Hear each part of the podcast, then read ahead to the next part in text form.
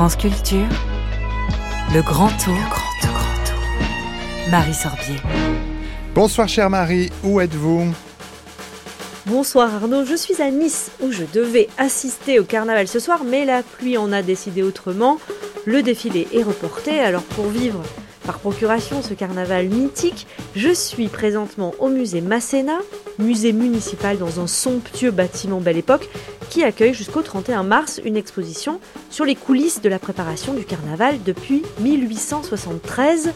Nous y attendent deux carnavaliers et la directrice du carnaval de Nice.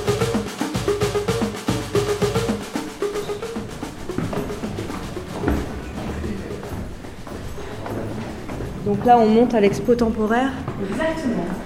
Qui s'appelle la Pop Expo de l'atelier au défilé.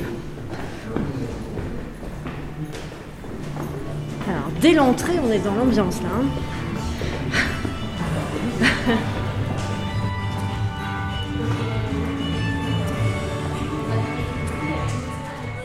Caroline Constantin, directrice du Carnaval de Nice. Merci de nous accueillir ici.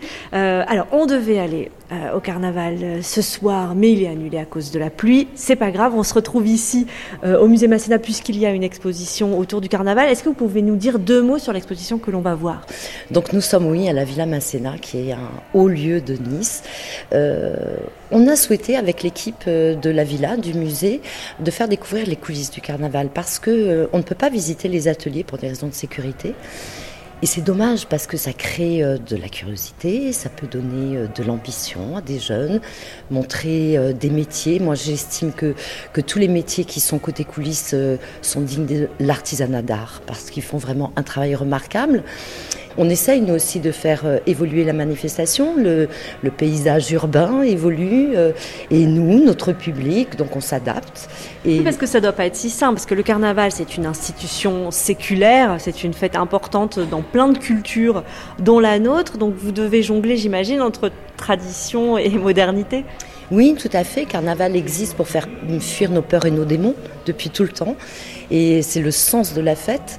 Sauf que les technicités évoluent, euh, les artistes ont des besoins euh, aussi euh, différents, des, des- de l'art de rue, des troupes, du folklore, des fanfares et, et tout ce joyeux petit monde pour faire la fête à Nice. Et venir costumé, puisqu'on peut... Alors on- oui, il y a cette histoire, c'est-à-dire que si on vient costumé, euh, on peut assister gratuitement au corso, c'est bien ça? Alors costumé de la tête aux pieds, hein, un masque... Le en loup ne suffit pas. Non, certainement pas. Mais avec un thème pomme culture, c'est vrai qu'on a vu, on a vu euh, des Mario, des Blanches-Neiges, euh, des dragons, des dinosaures, et tout ce petit monde à, à manger des confettis. Et alors très concrètement, le carnaval de Nice, euh, en chiffres, ça donnerait quoi? Alors sur un corso, nous avons euh, 14 chars qui se produisent avec leurs troupes d'animation, des éléments d'animation et des troupes d'artistes invités. On va dire au bas mot, on a 1700 artistes qui se produisent pendant un corso. Et donc ça pendant trois semaines. hein. Le carnaval, c'est à peu près trois semaines? Oui, ce sont trois week-ends, deux semaines complètes. Et combien de gens assistent alors à toutes ces manifestations euh, pendant le carnaval de Nice? Alors, on a augmenté la jauge cette année parce qu'on est un petit peu fou à Nice et on aime bien cette insolence-là. Et on est sur euh, plus de 22 000 personnes sur un corso et euh, 18 000 sur une bataille de fleurs pour une sortie. Donc, je vous laisse calculer. Je suis très mauvaise en compte. Ça fait beaucoup de monde en tout cas. Merci beaucoup. Merci à vous. par le train bleu il arrive. Carnaval qui tient nos cœurs joyeux, contents. Le roi qui met sur nos rives le bonheur d'aimer et l'éternel printemps. Autour de lui qu'on s'active, il apporte ce que l'on rêve à vingt ans. L'amour vainqueur, l'ardeur des cœurs, le rire et les chants des amants charmants. Donc je suis Cédric Pignataro, carnavalier, je suis responsable de la société Nice Festivité. Moi, c'est Sébastien Pauvignac, carnavalier aussi, et de cinquième génération de ma famille. Cinquième génération, c'est-à-dire que vous vous transmettez ce rôle de carnavalier de père en fils? Oui, c'est ça. Alors est-ce que vous pourriez nous dire, euh, on emploie ce mot de carnavalier, mais qu'est-ce que c'est finalement un carnavalier? Ben, carnavalier, c'est euh, alors euh, compliqué de par sa, sa, sa diversité de secteurs d'activité qu'il y a à l'intérieur, mais il n'y a pas d'école. En fait, un carnavalier, nous, on a la chance d'être né dans une famille de carnavaliers. Comme une maladie, c'est comme un virus. Quand vous l'attrapez, vous pouvez plus en sortir. Mais euh, voilà, on travaille en étroite collaboration, en tout cas avec euh, les services de la mairie, pour, euh, pour créer des, des, des, des décors carnavalesques qui, euh, qui sont au centre d'une d'une attraction où les gens euh, viennent se défouler dans la joie et la bonne humeur. Mais concrètement, ça veut dire que toute l'année, vous êtes carnavalier?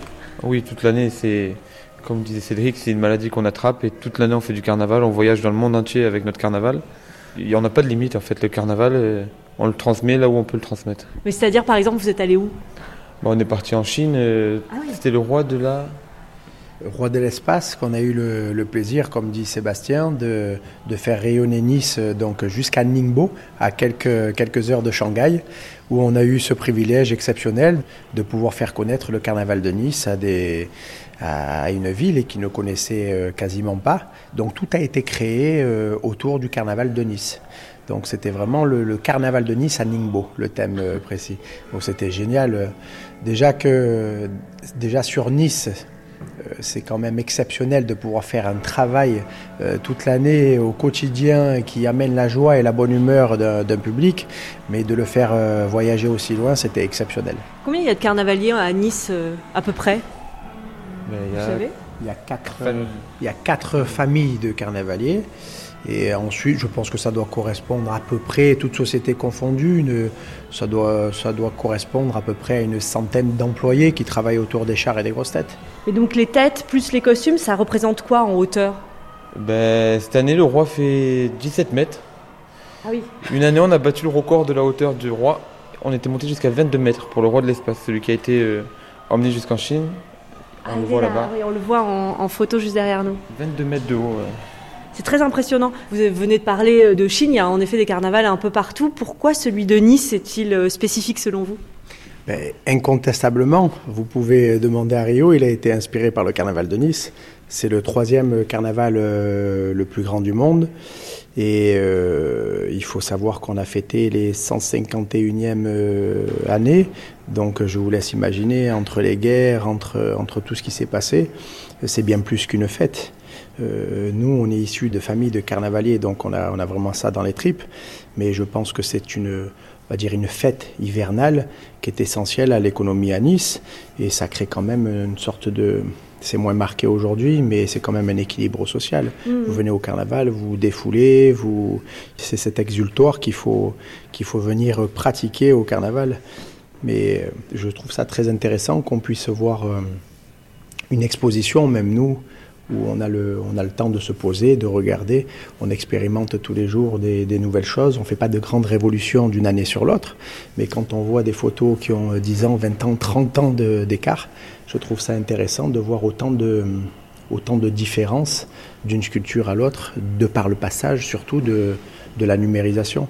Derrière nous, il y a des photos et je vois que le roi, lui, est brûlé. Oui, le roi est brûlé, donc c'est la famille Pauvignac qui s'occupe de ça. Mais en fait, c'est vraiment la, la coutume. On brûle le roi, on dit le roi est mort, vive le roi, et il embarque avec lui euh, tous les, on va dire, tout le côté négatif de l'année. Il embarque avec lui comme un, comme un grand responsable de, de la ville. Et voilà, il laisse place à que des choses positives. Ah oui, c'est vraiment le renouvellement, le la fin de l'hiver et le printemps et on recommence quoi. Oui, on est, on est vraiment dans un art, euh, c'est un art éphémère, hein, le carnaval. Nous, on s'est, on s'est habitué. Moi, personnellement, j'ai mis du temps à, à comprendre que, que les heures de travail que l'on mettait dans l'énergie que l'on mettait dans ce carnaval, il n'était que pour quelques heures. Ce côté éphémère euh, de votre travail, euh, vous le ressentez vous au quotidien? Ça, ça vous fait quoi de travailler des heures et des heures sur euh, bah, voilà, un roi qui va être brûlé à la fin des 15 jours? Ben, quand on ouvre les portes de la, de la maison du carnaval, on a fait des heures avant, on a beaucoup travaillé, voire des nuits à l'époque, maintenant un peu moins. Mais euh, quand euh, l'émerveillement des enfants est devant la porte, on oublie tout ce qu'on a fait en fait. On sait qu'on a travaillé pour ça. C'est-à-dire dehors, on sort le roi, les enfants sont devant, waouh, en fait, euh, on a tout gagné. On n'a pas besoin d'autre chose, c'est juste que on sait qu'on a réussi notre travail. De la place Masséna jusqu'à la promenade des Anglais, la 151e édition du Carnaval de Nice se poursuit jusqu'au 3 mars. Suite du Grand Tour demain. Marie Sorbier, où serez-vous?